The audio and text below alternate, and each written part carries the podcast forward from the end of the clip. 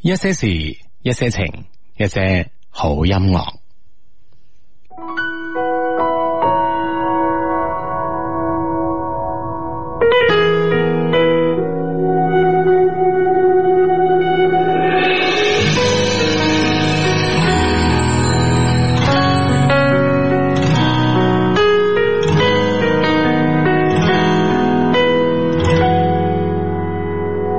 如果说你是海上的烟火，我是浪花的泡沫，某一刻你的光照亮了我。如果说你是遥远的星河，耀眼的让人想哭。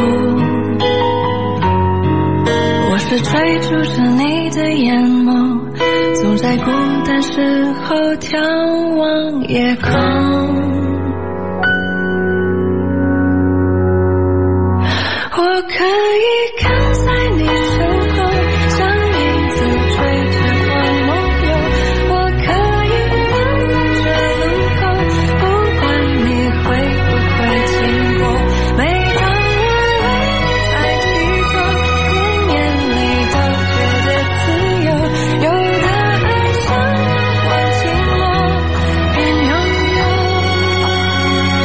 倾落，边拥有，边失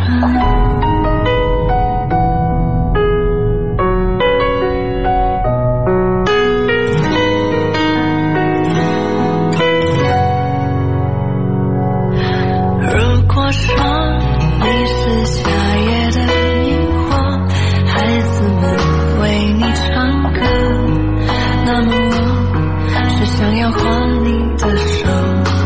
你看我多么渺小一个我，因为你有梦可做。也许你不会为我停留。那就让我站在你的背后，我可以跟在你身后，像影子追着光梦游。我可以走在这路口，不管你会不会经过。每当我为你抬起头，连眼泪都觉得自由。有的爱像大雨滂沱。却依然相信彩虹。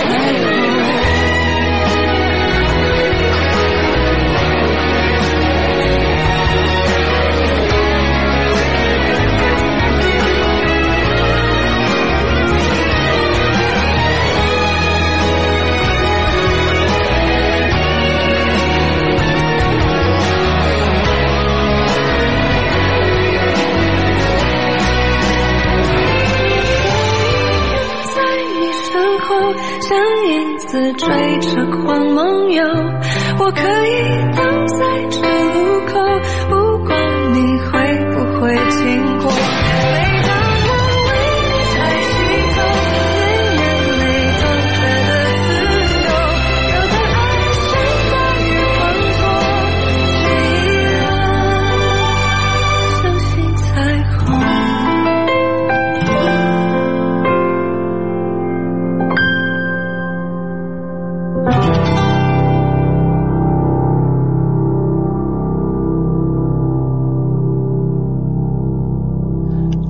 二零一八年嘅第一期節目啊，一些事一些情咁啊，繼續咧都係一樣啦。逢周六日晚咧都會喺九點半頭咧出現喺我哋嘅珠江經濟廣播電台嘅。咁啊，當然啦，我哋節目入邊啦有有阿志啦，喂喂喂，啊哈。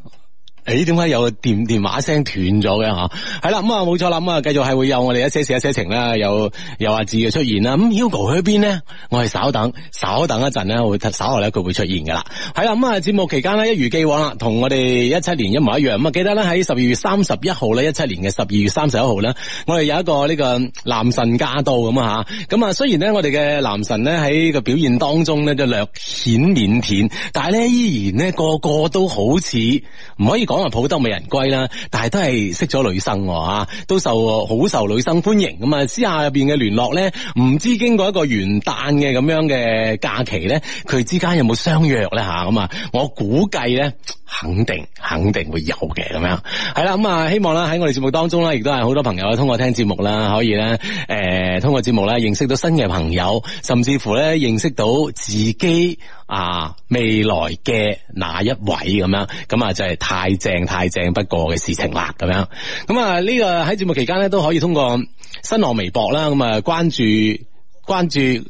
關注兩個人啦，一個咧就係 Hugo 的一些事一些情啦，以及係阿志的一些事一些情啊嘛，可以咧喺我哋嘅節目暗號之後咧加以評論咧就可以嚟一齊咧主持呢個節目啦。咁啊，另外節目期間咧亦都通過好多嘅方式咧都可以收聽到我哋節目噶，除咗通過我哋誒、FM 九七點四珠江經濟廣播電台之外咧，仲有好多嘅誒、呃、聲音嘅 app 咧都可以聽到我哋節目嘅。咁啊，除此之外咧喺節目期間可以通過我哋一些事一些情嘅微信平台啦，喺微信平台上邊咧可以搜索。 三個粒 Q，即係輸入 L O V E Q L O V E Q L O V E Q 咧，就可以搜索到我哋一些事一些情嘅微信公眾號噶啦。咁啊喺公眾號上面咧，可以咧就邊聽節目啦，而且。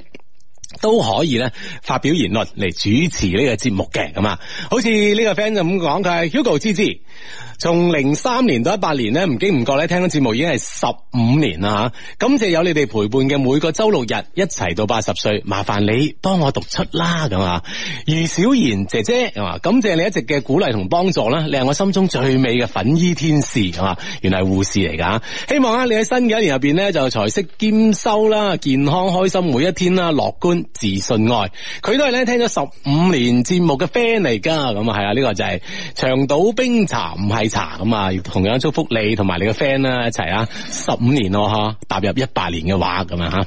係咁啊，咁咧就誒誒，啱啱咧就係、啊，我去攞料啊，唔好意思，有啲遲到啊，即係去攞啲新年料係嘛？係啊一八年嘅第一期節目咁樣樣。係啊，攞料啊，咁啊，嗯今日咧，我相信咧，就所有嘅呢個體育迷啊，特別係中國嘅足球迷咧，都會收到一個咧，就呃誒晏晝咧，就收到一個幾爆炸性嘅新聞喎吓。係嘛，就係係誒恒大會簽新外援係嘛？係啦，呢喂，個新其實外援真係定邊個假咧咧？吓？係呢個新外援係邊個咧？你知唔知啊？你啊，我我我我我知我知，嗯係啦係啊，奧巴點解呢呢度嘅譯音係係係咩話？奧巴美揚啊係啊，嗯啊，奧巴奧巴美揚嘛，當然啦係啦。咁啊，但係聽講佢即係嚟打中超咧，的確係有啲意外 喎。啊吓，係而且咧就話收即係個價咧嗯非常非常之高啊。係價就唔係好高嘅，坦白講啊，就係話咧，誒、但係呢件事咧就係咧，誒、幾方面咧都有個幾幾有趣嘅一個態度啊。啊哈咁啊，首先咧就話，誒、呢、個奧巴梅揚咧就係誒呢個北京國安就係傾咗，已經傾咗兩個月噶啦。啊，即係因為嗯率先咧同率先咧同佢接觸嘅咁啊，係啦，但係咧哦對方咧就係呢個多蒙特咧就一直咧，誒係咪多蒙特啊？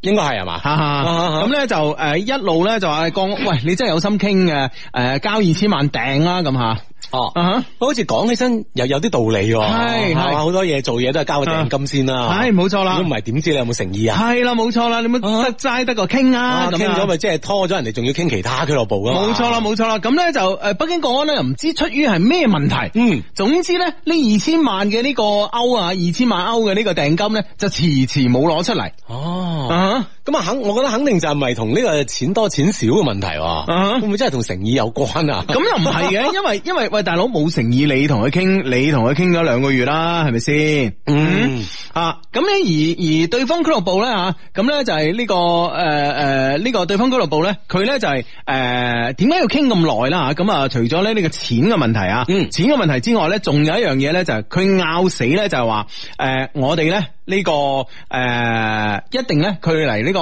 歐巴美硬嚟呢個中超都得，離隊都得冇問題，但係一定咧要打完呢個賽季。打完呢個德甲嘅賽季咧，亦即係話最快咧可以到中超咧，都係出年嘅五月份啦。哦嗯，咁啊，即係誒呢邊咧就最少咧就會少咗半個賽季啦。係啦，係啦，係啊啦，吓，咁會唔會即係國安喺呢方面又就要衡量一下？係啦，冇錯。喂，大佬，你少咗半個賽季喎，咁我仲要收咁多錢，可唔可以平啲啊？咁樣，啊啊！我諗住咧，即刻嚟就即刻見功噶嘛，係咪先？冇錯啦，冇錯啦。哦，所以咁啊，所以有嗯兩個月之內都未傾成，係咁啦突然間殺咗恒大，係啦，突然間殺出嚟恒大咧，仲要咧就係話，嗱而家咧就係、誒、就係咧誒最撲朔迷離係咩咧？最撲朔迷離咧就係突然間殺出嚟恒大咧就話恒大咧就話加價百分之二十。嗯係，啊而呢個加價百分之二十咧，啊，又係呢個好詭異嘅喎。嗯係係點樣加嘅百分之二十咧？啊點點解？係你無論國安出幾多，我都加二十。哦 哇！即係擺明就搶硬呢個人咯。係啦，係啦，係啦，係哦啦。所以呢樣嘢咧，先令到國安咧，即係呢條氣係唔順嘅。本來咧，國安咧就準備咧等埋呢誒等埋呢個誒歐巴美人咧嗯啊一齊咧就一齊咧宣布誒韋世豪咧就係同時加盟嘅，哦係同一日嘅。哦，即係一齊宣布兩個。啊一齊宣布兩個係咁樣嘅，一個外援，一個誒、呃一個內援咁啊，嗯哼嗯哼，啊咁啊，殊不知咧，中間殺咗個程咬金，係啊，仲要呢個程咬金好衰啊係嘛， 我就係高你百分之二 十，就我唔理你開幾多。我唔理開幾多，我加價百分之二十。哦哇！所以呢、個呢、個呢、呢個個歐巴美也係咪冇得揀呢？誒誒嗱呢個 friend 咧就粵語翻譯為奧巴美耶啊，咁啊歐巴美耶啊。嗯嗯嗯嗯哼，咁啊，譬如肯定有人加百分之二十啊，而且呢個俱樂部咧喺亞亞洲咧排喺咁前列嘅話，咁應該就降安係冇得爭嘅。係啊。哦，係啊，但係咧，對於佢加價百分之二十嘅呢個消息咧，就各方面咧都冇就呢件事咧作回應。嗯但係無論如何，我覺得咧就係得益者咧，其實咧又唔係恒大，嗯係嘛？當然啊，當然唔係國國安啦，而係呢個多蒙特。係嘛？嗯啊，當然就誒、呃就佢經理人啦嚇，等等啦咁樣係係哇！嗯即係兩家爭咁樣，結果嗰、個幾多去去到幾多一億幾啊係嘛？誒，呃嗱，加埋嗰個調節費啊，係加埋嘅調節費就過億啦，一億三千萬度啦，啊聽講佢係哦係七千哦萬歐係咪？而且係係係，咁啊一啊咁啊，因為要扣減啊嘛，因為好似係呃誒可以啊超過六百萬係超過六百萬啦以上就要交啊嘛，所以係又扣減就誒一億三千萬到啦咁啊，哦嗯啊，咁啊呢樣嘢咧就即係對於恒大球迷嚟講，梗係開心啦，啊，絕對係啦，係咪先？嗱，因為咧，誒，因為咧呢個誒奧巴美耶啊，奧巴美揚啊，咁佢係一個當打之年嘅球員，係啊，誒，當打之年，誒，一九八九年出世，係哇，嗯爭爭啲九零後啊啊，大我幾歲，咁咧就呃誒。 ，OK 啊，好好當打 啦，好當打啦，係咪先啊？雖然大我幾歲啊，咁咧就係一九八九年出世。嗯關鍵咧，佢呢種球員咧喺中超咧揾到食嘅。嗯啊，佢係嚟自誒非洲嘅球員啦，加加蓬啊，嗯咁哼樣。咁咧就係誒呢啲誒呃快嘅球員咧喺中超一定揾到食嘅。係啊，因為咧中超個好少嘅球隊咧啊，特別係亞洲啊，甚至乎都啊，成個亞洲咧好少球隊咧嘅後衛嘅速度有咁快嘅。哦因為佢嘅速度有幾快咧？佢嘅速度咧就係一百米嘅前三十米係同保頓一樣快。哇！ 你諗下三十米喎，因為對於一個足球場嚟講，啊，你你你從呢個禁誒、呃大禁區出邊啊，啊一直殺到入大禁區都係三十零米啫嘛，係哦哇，咁咁誇張，係哇啊前三十米係啊啊，即係佢嘅誒起動啊，好快，係啊，起動好快。 哦，即係一推就過啦，係啊，唔使係啊諗呢件事係，啊，而家其實最考驗就係鄭智啊，塞隻波，哦 係要塞幾快？你係就高林，你一定就 佢。 哎呀， 哇！當然啦，我恒大球迷絕對開心啦，因為當然係呃即係首先呢、個呢、個即係嗰個誒金額方面咧，就嗯恒大老闆自己俾啦吓，係我哋就睇熱鬧就得噶啦，係咪先？啊係啦冇錯啦嗯呢樣梗係越越正嘅吓，越優秀嘅球員咧，咁啊、即係嚟緊新賽季對恒大幫助梗係越大啦。嗯，係啦吓，啊，係係咁我相信對中國足壇、中國足壇嚟講咧嗯，哇，都係一一個即係好大嘅炸彈嚟㗎。係啦，啊咁咧就係今晚晝咧就呢件事咧，我哋訪問咗呢個誒著名嘅呢個足球評論員咧陳海登吓，嗯 陳海 東先生啊，陳海登先生 啊，，陳海東而家已經古海明燈啊，已經有一個好正嘅名噶啦，陳 海登，咁。佢都欣然接受啊。 喂，你嗰個年代咧，咪有個好出名嘅少林嘅誒呢個大師叫海登法師 嘅。我嗰個年代咧， 我都係睇戲睇翻嚟啫嘛，係咪先？真係大海裏面有一盞明燈啊！係啦海燈法師係啦，啊啊！我哋我哋從唔同嘅側面咧，了解到咧，啊陳海登先生咧就係呢個著名足球評論員咧，嗯佢咧就係誒對呢件事有唔同嘅睇法嘅。係嘛嗯？啊，即係佢嘅睇法又係點樣樣咧？吓，佢嘅睇法咧，其實我哋誒有少少嘅錄音噶啊哇嗯啊，希望喺錄音你唔好講粗口啦啊吓。陳海登先生唔講粗口啊 陳海登先生唔講粗口啊，咁就好啦。係咁，我啊聽下陳海登先生點講。啊啊！呢、一個決定好明顯就唔係足協做出嚟，係嗱啊誒，解釋下前因後果啦吓，係就話咧要收呢個奢侈品税，即係引入大牌嘅呢個誒調節税啦。係咁啊，陳海登先生咧認為咧就唔係呢個足協可以做出嚟嘅。嗯嗯啊，當然啦，係一個更加上層嘅決定。嗯咁咧就係恒大咧點解之前咧就喺好多方面咧都似乎可以快人一步咁樣？咁陳海登先生咧認為咧就係恒大咧同足協嘅關係咧係會做得比較好嘅。嗯但係今次咧咁大手筆買呢個外援咧，似乎咧就係同呢個中國國協嘅政策啊政策咧有相違背吓，係啦咧，誒，我從另一個角度嚟講啦，係咪先？中國足協做出咁嘅決定咧，係兩個原因嘅吓，啊，咁第一個原因咧，當然啦，希望咧就係培養更多國內嘅球員啦，少一啲咧喺國際上面亂咁使錢啦吓，係使特別係使啲冤枉錢咁啊，嗯甚至乎如果今次咧就係真係恒大加價百分之二十嚟截呢、個誒、呃、降一個糊嚟講咧，甚誒呢樣嘢咧，某種程度嚟講吓，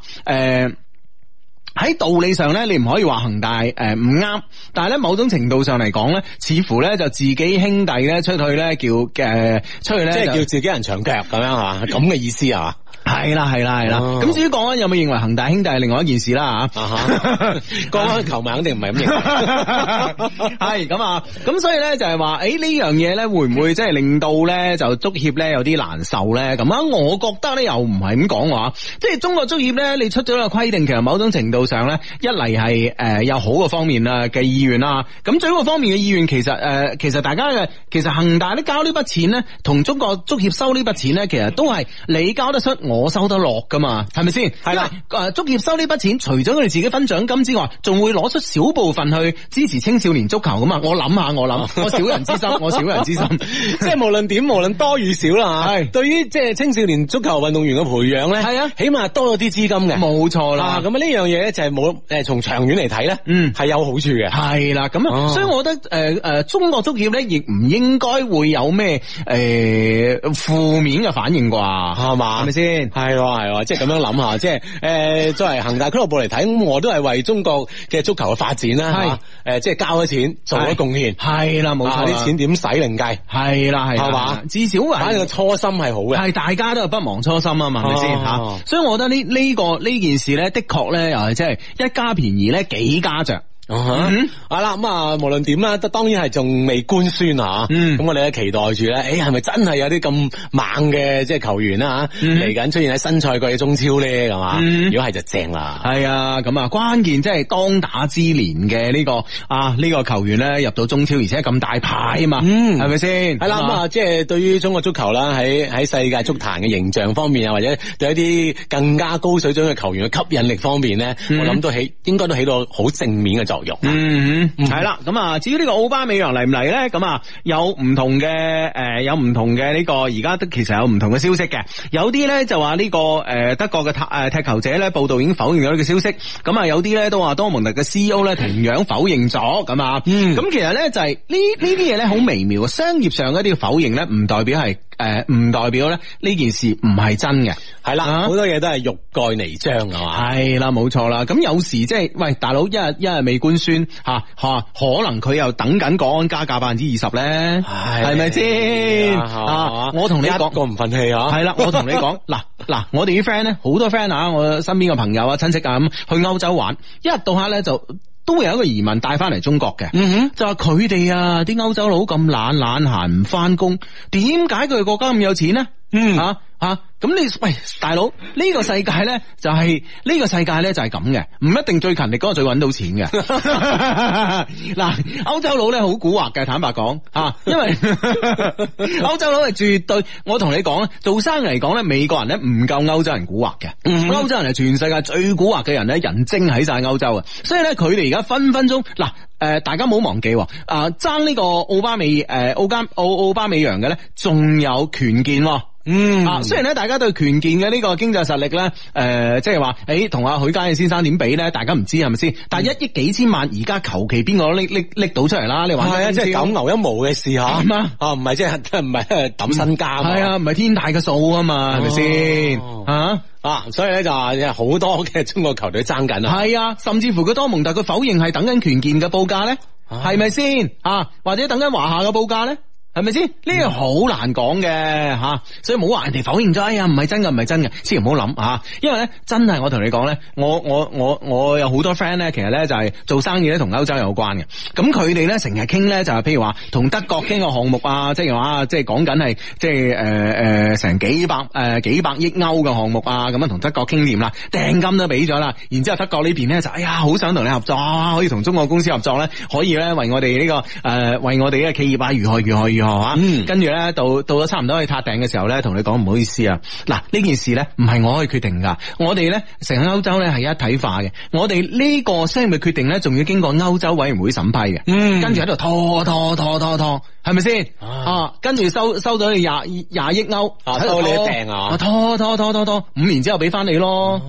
係係咪咪先先？國安係咪咁諗唔俾住咧？係啊，國安可能咧之前咧又 係又係又係即係上過呢方面嘅上過當呢方面嘅當，所以嗰二千萬歐咧打死都唔俾。唉，咁啊，結果咧又係咁啦吓。啊，所以呢樣嘢咧，我諗當當中咧都會有好多嘅迂回曲折嘅，嗯係嘛咁啊嚟緊咧，大家期待啦，咁啊系。啊，佢哋咧，佢哋呢啲公司咧，特別係跨國公司咧，成日咧就用呢、個个诶欧、歐盟、歐洲委員會啊呢啲咧，啊一個唱紅面，一個唱白面咧，同玩玩玩玩到你啲，無論中國企業啦、韓國企業啦、日本企業啦，都俾佢玩死啊！同你講，嗯啊得閒佢哋又會諗下啲嘢嘅話，最近咧咪诶诶欧洲委員會咪歐盟咪要對呢個 Facebook 嘅，好似係做一個巨額嘅罰款嘅，嗯就係咁咯，嗯嗯係咪先？啊啊啊，即係都要搞下啲即係啲手段啊。系啊，反正诶、哎啊呢輪手頭緊話，嗯邊個有錢先睇下？ 哦，Facebook 有錢啦係嘛，查你咁啊！嗯喺終於咧喺你喺你一啲嘅蛛絲，即係喺一啲你唔完全唔為意嘅情況下咧，佢覺得咧你違反咗咩咩法咩咩法。係啦，跟住違反咗佢哋之間嘅協定啊。係啦，冇錯啦，一罰一開啲罰單咧，全部過十億歐噶，哦係咪先？咁所以點解歐洲人懶啊咁有錢啫？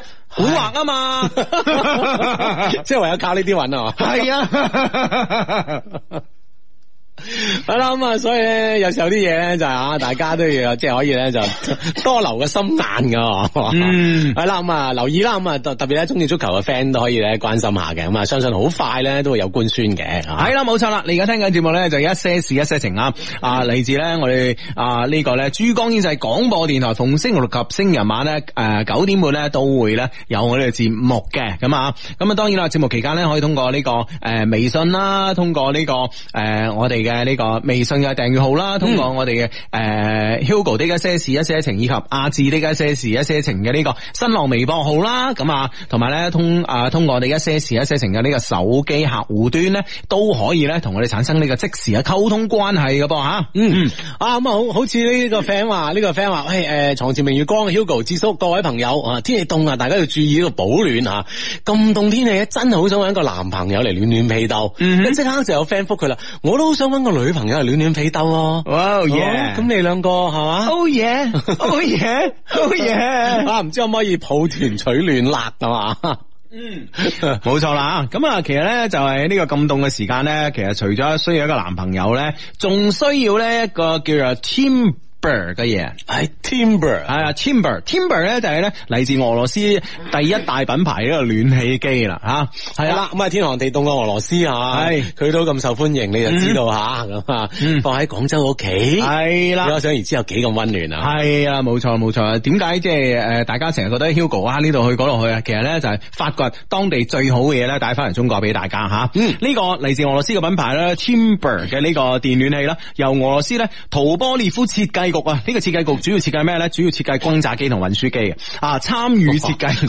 聽起身都緊張。系啊，我諗係佢哋啲工程師咧，即係好好好得閒冇事做，係做一件咁嘅嘢啊。啊，得閒冇事做啊！十五分鐘去去去诶 break 下嗰時啊，飲杯 coffee 嗰時咧，就係啊突哈然間就诶啊設計，喂出边咧嗰啲嗰啲暖氣機咧太大部太醜樣啦，係咪先？嗯花兩條發熱管一啲都唔型啊嘛，係咪先？係啊喂我哋係玩呢手噶嘛，係咪先吓？啊，整個試下嚟。系啦，跟住咧設計咗個超薄啦、超級有型同埋慳電嘅，關鍵係慳電嗯哼啊啊，同你一個電腦嘅顯示器嘅用電量差唔多嘅咋。係啦，好好多朋友咧就係冬天咧用啲暖氣咧，或者係一啲暖爐咧，覺得哇真係好嘥好嘥電噶嘛。嗯誒、但係我哋呢個就唔同啦。咁啊系啦，冇錯啦，咁啊啊，所以咧，除咗個男朋友之外咧，其實如果冇男朋友或者冇女朋友唔緊要啊噶，喺呢個天寒地凍嘅呢個日子裏边咧，有一個 Timber 嘅暖氣機咧，就可以幫到你啦。嗯，係啦，上官網三個 W dot L O V E Q dot C N 上面咧就可以揾到呢部，誒暖粒粒嘅暖氣機啊。嗯，呢、個 friend 話落雨天啊，瞓喺床上邊用新鮮滾熱辣嘅 Love Q 收音機咧聽誒、呃、聽節目咧，哇真係別提有多爽啊吓，嗯。嗯，系，喂，只想 Hugo，我介紹咗個靚女聽你哋節目啊，佢居然居然居然啊，唔知道一些事一些情，係祝我快啲追到佢啦嗯，我拉佢咧一齊撐你哋到八十歲咁樣，佢叫譚詠儀啊嘛。譚詠儀你好，係啦，嗯，啊，我哋係一些事一些情嘅兩位小助理，係啊，分別有 Hugo 同埋阿志，啊唉，嫁俾佢啦，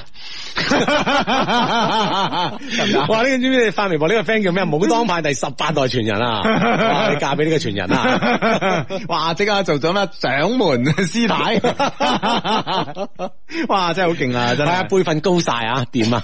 系哎呢、個个 friend 话，相低晚上好啊！聽日朝頭 早咧要去暨南大學咧參加表姐嘅畢業禮啊！落雨天啊又凍啊，又唔願早起啊，真係陰公啊！咁喂大佬，咁表姐嘅畢業禮啊，一定要參加噶啦，係咪先？啊係啦我一世人一次。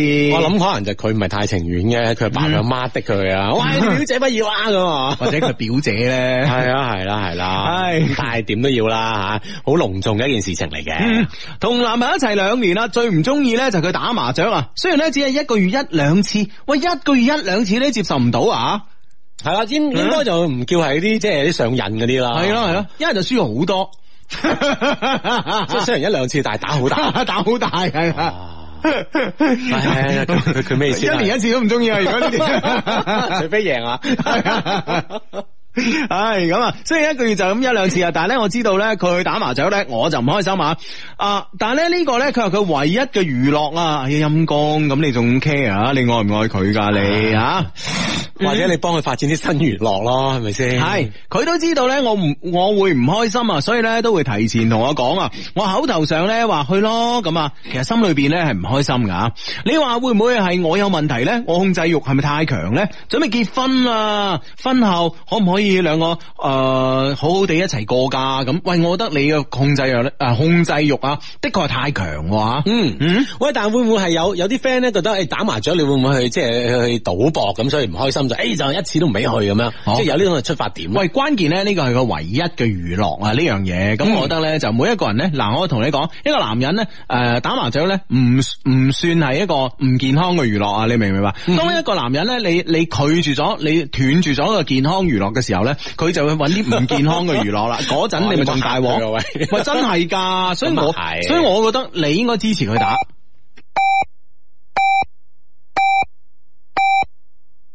北京時間二十二點正。系，歡迎你啊！今日嘅節目咧係二零一八年嘅第一期嘅一些事一些情啊，咁啊、即係啊新鮮鬼啦咁啊！呢、個 friend 咧就話靚仔 Hugo 阿志好啊，第一次留言聽咗節目十四年啊，好熟悉嘅聲音，好熟悉嘅老朋友，撐你哋到八十歲，多謝你哋吓。啊！呢個 friend 話啱啱冒住呢個冷雨冷雨夜啊，考完呢個中特社期咪考，哦哇！嗯嚇比冷風冷雨咧更寒心啊，攞到試特卷赦咪即係啊可以放翻出嚟咯。 哦， 放之前考下試啊！ 佢話咧攞到份卷先明啊！嗯誒，老師話嗰啲期末考試範圍咧，都係唔識唔會考嘅範圍啊！ 唉，感覺背咗一大堆咧都冇用武之地咁樣啊！人哋即係提出重點啫，冇叫你淨係背嗰啲啊！ 所以呢樣嘢咁樣係咁啊，好明顯誒就唔想特赦你啦，係嘛 你乖乖又去繼續坐啦。 唉，真係咁啊！下次嚟過啦，冇計噶啦咁吓。啊嗯，好咁啊！呢個 friend 話，相弟晚上好啊！十二月二十七號啊，即係上一年啊，我同老婆咧三周年紀念日啊，紅酒羊扒加部華為 Mate 10 Pro 啊吓，括好呢個認真聽你學到嘢吓，老婆咧非常開心啊，三十號咧就得知有咗啦，哇！係唉，哇，犀利喎！即係咁啊呢呢個紀念又好有意義之餘吓。咪當然唔係二十七號嘅播下嘅種子啦，係我嘛我知我知，啊即係之後咧有喜訊啊啦。系冇错啦，卅號咧就有咗啦。咁啊，我嗰晚留咗言啦，吓、點知你喺度搞搞震？咩叫我哋喺度搞搞震啫？係求開金口啊！祝我哋嘅處女座 B B 健康出世啦！仲要幫我講聲，陳小東加油，老公愛你。嗯，嗯，加油加油吓！係最近追公司一個比我大幾歲嘅同事。冇成功咁嘛，而家見面都好尷尬啊，點算好啊？咁樣，嗯，咁我諗可能即係會唔會係自己大方啲同佢打招呼，會唔會呢件事啊將個尷尬咧就化解於無形咧？嗯啊大方些少就 O K 嘅。唉冇錯啦啊大家耷頭唔見，反而咧就嗯越嚟越尷尬添唔。係，我覺得咧，你既然係追一個诶呢、個同事，你主動啊啦，係咪先？佢佢诶冇應承你啊，但係咧，我覺得下次見到佢嘅時候咧，你應該咧依然咧對佢笑面相迎啊，好似冇事發生咁樣。嗯咁咧、你知唔知啊？分分鐘咧可以翻兜成功，係嘛嗱因為因為呢樣嘢咧，你好诶、呃神情自若咁啊，依然對佢好好啊。呢、個時候咧，佢可能咧就會對你啊，即係每一個人咧诶、呃因為拒絕個人咧，其實诶、呃、对呢即個係人多。少有啲唔好意思。啊係多少有啲內疚啊，係多少有啲內疚嘅。咁而你繼續對佢咁好，一啲都冇變化嘅時候咧，呢、個時候咧，佢反而咧會動搖自己嘅內心，諗下咧，我當初嘅拒絕咧，我當初嘅拒絕咧，係咪一個錯誤嘅選擇嚟嘅咧？嗯，即係令佢突然間即係諗一諗啊，突然間一觸咁樣，會唔會呢個觸動咧，嗯可以令到佢回心轉意咧？冇錯啦，啊，就算唔會，咁起碼將可以化解呢個尷尬啊嘛。冇錯啦，係啦，大方啲係嘛。相低相低，蘇先生咧介紹咗我做低迷之後咧，佢自己又唔聽節目咯噃，咁啊幫我讀出啦，我要佢陪我一齊聽啊，喵喵咁樣，哇喵喵呢個係咪你嘅暗號嚟㗎？啊哈啊哈但係無論點啊，即係認真教訓阿蘇先生啊，嗯點解啊係嘛？哇！呢、個 friend 話誒，聽晏晝三點半，第四十屆省港杯次回合咧喺東教場開波喎。哦係啊天寒地凍仲要落雨啊！祝班省港奇兵 啊！首回合啊，客場零比二輸，零比二輸咗啊嘛。係係係。系啦，咁啊，睇下呢個即係第二回合啦，可唔可以即係诶將呢個成績啦吓扳翻嚟啊？仲要係咧第四十屆省港杯啊，即係幾有紀念價值噶。聽講咧，聽日晏晝咧就盧林咧就會出戰嘛。啊，係嘛啊？哇係啊，犀利犀利啊！嗯，啊，唔知阿陳海 登陳海登先 生，陳海登先生唔睇唔睇省港杯啊，佢係嘛 係啊，佢咁啊喂大佬，咁佢夜晚講波講到咁夜啊，你白天俾佢休息下啩？咁咁啊，係係咪先？係啊啊，係 啊。好咁啊！呢個 friend 話同前任去睇前任啊，撞見咗現任同誒、呃、現任嘅前任啊。唉你你你你你再再理順多次，嗱呢個 friend 咧同前任去睇呢部電影《前任》，即係而家上緊《前任嗯係三》吓係，咁咧撞見咗現任喎， 同現任嘅前任喎。 哦，即係大家都同自己嘅前任去睇咗前任。嗱嗱嗱啊嗱，我我即係我呢個總結係咪好精辟啊誒嗱，我再同你講一次啊。 ？OK，咁咧就係你啊，誒、你同阿阿邊個前任啊，係嘛唔講 名啊，好咁啊你個人你真 係係啊，係啦，你我我理解錯咗咩頭先？唔嗱，我我再講一次啊，哦嗱、你同阿婷婷去睇呢個前任三，婷婷係邊個嚟啊？。張婷婷啊 張婷婷。李婷婷，真係你個人真係 啊 OK，系啦，结结果咧撞到咗你現任啊，嗯哼，嗯，啊明明咁啊，哦明明系啦啊哈，明明，跟住咧現任咧啊同現任嘅前任啊，啊，即係明明同佢前任係啦，明明同佢前任啊，又嚟睇呢出前任，又睇得出前任三喎。 咁大家係咪就嗯就相互抵消冇啊呢件 事？一笑而過，係啦，扮唔認識，係啦， 扮唔認得， 初一十五咁樣我係咁啊，系咯，咁我覺得呢個可能係最佳反應喎，會唔係咪會真先？係自此之後真真係各自同翻前任咧？係啊，都係好事一件啦，係啊係咪先？嗯哼唉，啊，佢佢冇講下嗰種嗰種激烈嘅場面咩？佢冇啊，嚇啊啊，佢描描述下啊嘛，真已係經啊，我諗喺醫院已經用盡用盡最後嘅一絲 力氣，打完咗打完咗呢幾隻字就已經係送咗入急救室啦。哇真係真係真係無法想象啊！當時嘅場面啊，場景係點樣樣啊？系系係啦，咁啊，大家自行腦補啊！啊，祝祝你好 運啊！呢個 friend 話希望二零一八年咧有新嘅突破嗯啊！一切都喺自己嘅計劃當中。莫先生，感謝遇到你。嗯，啊，係啦，咁啊，希望啦，莫先生亦都係收到啊，你誒呢個呼喚啊，呢個 friend 話中意咗一個女仔啊，不過佢有男朋友嘅，做拆遷辦嘅信心咧唔係好足，我哋係唔喺同一個地方啊，佢細我幾年噶，啊，佢又叫過我咧過去同佢玩，點樣啊破？我覺得照玩咯，呢樣嘢係咪先吓？既然你對佢有意思，係咪先？你中意佢，咁你同一個诶中意嘅人玩，咁我覺得呢呢樣嘢基基本上係唔會有大問題嘅，係咪先？系咯嗯，啊，应该即系诶，内心咪开心噶，係嘛係咯，嗯呢個 friend 係相低啊，又講前任啊。係今日睇咗《再見前任》，感覺咧自己好似女主角咁啊！嗯種種情景回想前任咧，正當我淚奔嘅時候咧，就硬係揾唔到紙巾喎。係隔離嘅美女咧，遞咗個紙巾俾我 Yeah 我尷尬到啊！啊，但係此劇咧就係令我學識咗放低啦，有種釋然嘅感覺。嗯前任再見係嘛？嗯，啊！話如果係隔離係個男生遞張紙巾俾你就正啦。係啊，嗯系啦，无论点啦吓，都知道啊，即系一种释然就 OK 啦。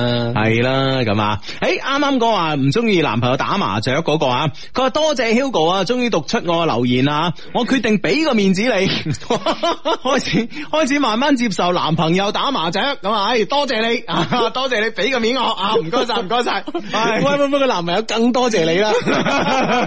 哇，自此之後真係，哎呀，呢個關人唯一嘅愛好啊嘛一個月有兩三日唔打雀係 嘛？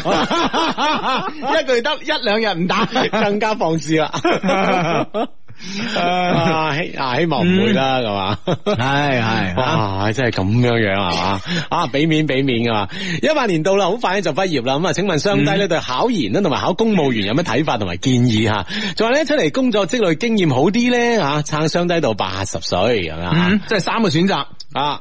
考研、考公 務員啊，出出嚟做嘢都係啊，即係诶，公務員都出嚟做嘢嘅吓。嗱，其實咧，你問得呢三個問題咧，咁啊令我覺得咧，你係三種可能性咧，都喺你嘅三種選擇咧，都係你隨手可得嘅。係呢三種可能性嘅可能咧，都呢、個可能性都好高啊！啊我考研我考到，我考公務員我考到，我出嚟做又嘢更得加係嘛又得啊！喂，會唔會即係三樣並行？係咁照照試下咧。打字係嗱，你呢個建議係錯嘅。啊，點錯你法嘅建咧？議係錯嘅。嗱，如果係三樣嘢，我都冇乜把握，梗係三樣並行啦，係咪啊先？三樣試下睇下中邊樣啊。系，但係呢三樣嘢我都咁有把握嘅時候，就係一個我嘅選擇問題啦。 O K，啊都啱，係啦，係啦，啊哦，即係咪當然有兩種可能，嘛，一種係三種有把握，一種 係三種有把握。嗱，我話三樣有把握，咁咪撞下啦，啊樣樣試啊。啊，啊，你嗰種咁咪難揀喎，系啊，好難揀啊，好難揀啊！係啦啊，考研、讀研究生、嗯公務員，同埋咧做吓嘢。嗱，我覺得咧就話，如果你而家對公務考公務員咧，你係咁有把握嘅話咧，我覺得你研究生畢畢業之後咧考考公務員咧，你個把握性咧依然唔會細得去邊啊嘛，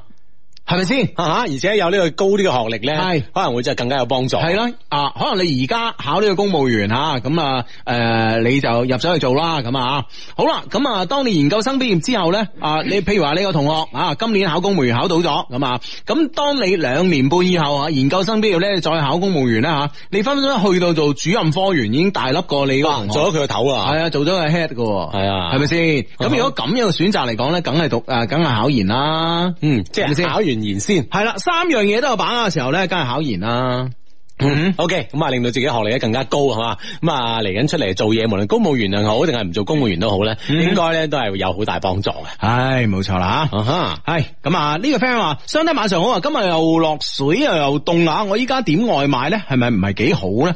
喂，其實真係嘅喂，我今日咧就喺屋企咧，诶、诶上電梯咧都見到幾個外賣哥哥咧濕晒身。即係成身濕晒，係啊，而且咧就係話，我唔知佢係佢係對呢、個诶天氣嘅唔了解定點樣啦，就係着對涼鞋陰公。啊，真係好凍啊嘛，係啊，喂大佬只腳凍嘅嘅人啊，全身凍啊關人哋濕住水啊嘛，系啊係啊，即係都，但係咧你話你唔點咧吓，咁啊令到佢哋少咗收入，其實又更加唔好喎。 即係呢樣嘢真係一個兩難嘅啫，仲難過啱啱嗰 個。喂，既然咁諗，我覺得真係，即係我覺得應該選擇後者嘅，應該點嘅啊，係嘛？即係呢個兩全其美啊嘛，係嘛？第一咁樣嚇，你又可以飽肚啦；第二咁啊，對方咧就誒送外賣嘅哥哥咧，又可以增加咗收入咁樣樣。啲細藝啊嘛係 啊，係啊我諗即係應該點嘅。唉，咁啊，係啦係啦系啦，咁啊，如果俾我選擇咧，我會覺得我出去食咯，嗯啊哼，佢就係諗住天寒地凍， 自己咪 諗 住先唔出去食。唉，你你又出去食，你真係，唉真 係佢嘅諗法大家唔知咩？ 你以為？喐下啦，哎呀，咁辣咁鬼爛，點啦點啦，哎呀，真係系诶呢呢个 friend 话相低啊，表哥饮酒，哇女生嚟喎，表哥係飲酒唔理我啊，我唔開心，幫我係教育下佢，一定要讀啊，表哥聽啊咁系樣。啊，表哥嗱，你又唔啱啦，你去飲酒又帶一個唔飲酒嘅去，你何必啦？係咪先？一早就唔應該帶過去啊嘛。係啊，係啊或者帶咗佢去，你又唔理佢，係咪先？係咯啊你勁下佢走啊嘛，係咪先？ 嗯，啊劲下去走。係嗯啦，你個表哥唔啱啊，系呢个 friend 话相亲爱相低晚上好啊，落雨咧总系让人愁啊！我中意咗佢三年啦，佢拒绝过我噶，但系咧仲有断断续续咧又嚟揾我，摸不清啊！即系呢个中意咗佢三年，呢、個个佢咧系个男仔嚟噶，嗯，中意咗个男仔三年，呢、個个男仔拒绝过我啊！嗯嗯。啊咁啊就仲係中意啊。但系咧，仲系斷斷續續你又揾我喎，喂，你拒絕咗我，你冇揾我啊你，系啦，即系你仲咁样抌 下抌下，搞到即系中意你嘅人，即系唔知点算好啊嘛！你话结束又唔系，唔结束咧你啊，嗯你成日时不时咁样样啊，嗯，係啦，摸唔透想點啊？而今年咧就係而立之年啦吓，聽日咧我就要同屋企安排嘅相親對象咧見面啦。我而家心情咧就好似麥浚龍手耿耿於懷咁樣啊，真係想帶你見見我啱啱識到嘅佢啊！我想聽下你意見啊，算唔算有病啊？上帝，你話我係咪有病啊？我覺得你冇病啊，關鍵嗰個男仔有病啊！嗯哼，系啦咁啊，但系即系个男仔咁有病嘅情况下，你仲咁唔决绝，其实你应该决绝啲啊，嗯。系啦、認认真真去 D L 去相睇咁样，系啊，我覺得即係話呢啲咁嘅男仔係咪先？嗱，佢明知你中意佢嘅，吓佢又拒絕你，但係咧揾你，其實係點解咧？阿志，嗯哼，你完全可以覆到佢，點解？你話，因為咁嘅男仔佢諗咩喺心裏边？吓佢就仲想氹住你啦，唔係抌抌咁，如果抌咧，仲仲係好喎，係嘛哦抌咧就係同你有機會喎。佢係根本上係想同你上床，你明唔明白？又唔想同你有呢种关系，誒唔唔想你做佢女朋友，啊唔想做你男朋友，但係又想同你上床，先至會咁嘅啫嘛，係咪先？系啦，咁啊呢样嘢，我觉得你真系应该刹住掣啊，係嘛係啊係啊，睬佢都傻啊，系啊，真系睬佢都傻啊，真系吓啊，嗯，嗯，啊呢、個呢、個 friend 話：喂阿志啊，如果微信表白女生點樣寫好咧？我戀愛經歷少喎，你戀愛經歷少，你更加唔應該微信表白，你知唔知啊？多次呼籲啦已經。係啊，唔好手機短信，唔好微信啊，有咩咧面對面。當然啦，我嘅呢個觀點咧，更加唔應該表白，係咪先？喂，你得啦，講下嘢咧，诶，做個 happy ending 咧，哇，煽下情咁啊，當然 OK 啦。喂，自己都唔知得唔得啊，啊，就盲摸摸同人講喎，咁你搏係咩咧？你搏人哋應承定搏人哋唔應承咧？係咪係先？啦，咁啊，即係呢個冇把握嘅前提之下咧，基本咧都係慘遭拒絕嘅。唉，冇錯啦啊，。所以呢樣嘢咧就係得咗啦，再補翻呢個儀式吓，嗯，冇錯，冇冇急錯啊。嗯，系咁啊！呢、個呢、個 friend 話，相低诶，Hugo 晚上好啊！我有一個男朋友啊，诶、力好，我有一個男友力好強嘅男性朋友啊，男友力好強嘅男性朋友啊。係佢中意我噶，同佢一齊會好輕鬆，但係咧，我好似咧對佢冇乜感覺喎。元旦嗰日咧，佢拖住我手，我都冇心跳加速嘅感覺嘅，可能同佢太熟啦。而家我想點辦啊？要唔要試住交往啊？咁會唔會即係拖手會太輕騎咧？試下嘴啊，佢會唔會有心跳加速？但係無論點，你又冇心跳，但係咧，我相信即係從你嘅語句當中咧，你係有感覺嘅，係係應該繼續交往 嘅。系，即係啦係今今時今日，啊你話識到一個咧具有咁勁嘅男友嚟嘅男男仔咧，其實並唔係咁容易嘅一件事吓。嗯，啊，相低你好啊，我係嗰個愛上。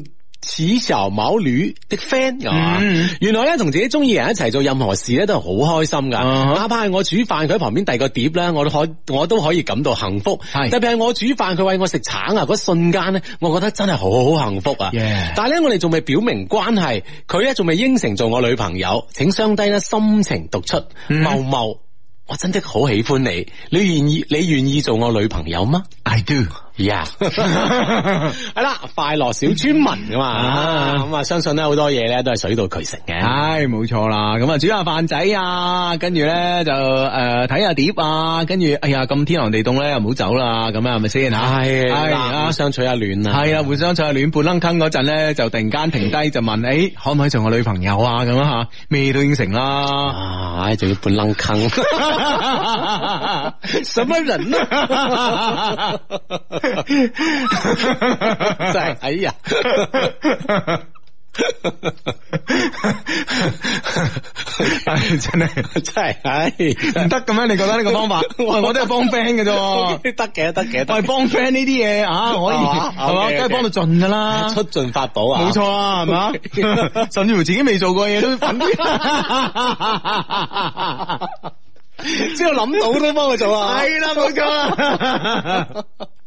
哎呀，呢、個 friend 話啱啱煲完臘味飯啊，哇咁早啊，睇嚟啊第二場啊，嗯啊第二回合啊，省港杯啊，第一次咧用 Love Q 心機咧，第一次咧同女朋友聽直播啊，我會對你越嚟越好，越嚟越愛你，求相低獨出咁，哇哇哇，嗯嗯，我都想講啊，我诶同之前同我表白被我拒絕嗰個人咧，有時都會傾下偈嘅，純粹傾偈而已，唔通我都有問題？嗯，我覺得即係話你冇話成日去喺人哋生命中出現啊，打亂人哋呢、個誒、呃、生活嘅節奏咧，就唔算有問題嘅嚇。即係偶然間偶然間傾下偈咧，啊係咯係咯係 OK 咯嘅，嗯嗯嗯，係咯咁啊，咁但係你問你問題，你成日去搞住人哋咁啊唔好啦嘛，係咪先吓？嗯嗯啊，偶爾投影在你的波心咁，我覺得 O K 嘅。我除咗半空間，我仲識好多嘢。我是天空的一片 雲。